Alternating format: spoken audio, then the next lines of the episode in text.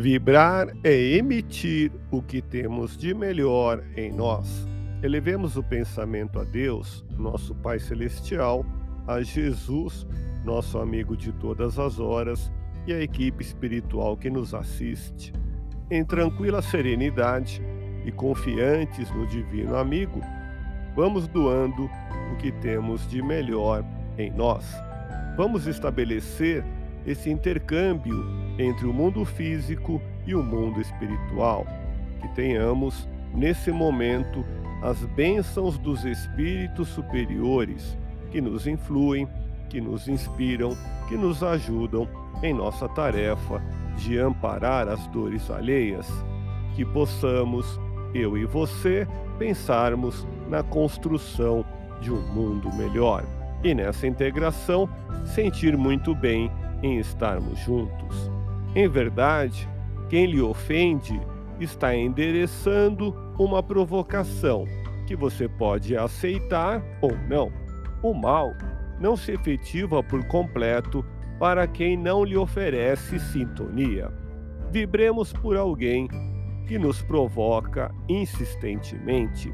Mantenha-se espiritualmente intacto às provocações. Não se deixe envolver por quem pretende lhe induzir ao desequilíbrio. Nessas circunstâncias, a prece é a melhor ocasião de demonstração de nosso amor. No momento da prece, evite o egoísmo e, pedindo para todos, com amor, seremos os primeiros a receber o benefício. Não responda a quem lhe provoque. Silencie a palavra em revide contendo a atitude em retaliação. Não esqueça que, até para ignorar a quem lhe lança um desafio, é imprescindível agir com humildade e prudência. Quem acende uma luz é o primeiro a iluminar-se. Deus te abençoe e te faça feliz. Que Jesus seja louvado.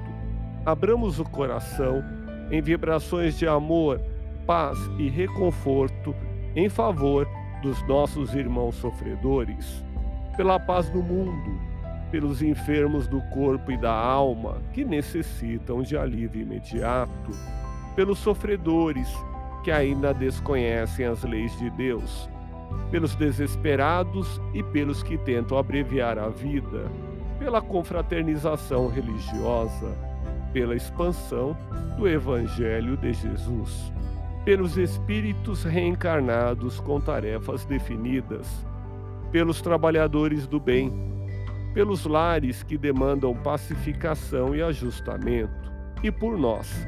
Confiemos em Jesus, pois o Senhor nos oferece sempre o melhor. Graças a Deus. Ouça podcast Espiritismo. Agradeço sua audiência, fique na paz do Cristo e até o próximo episódio.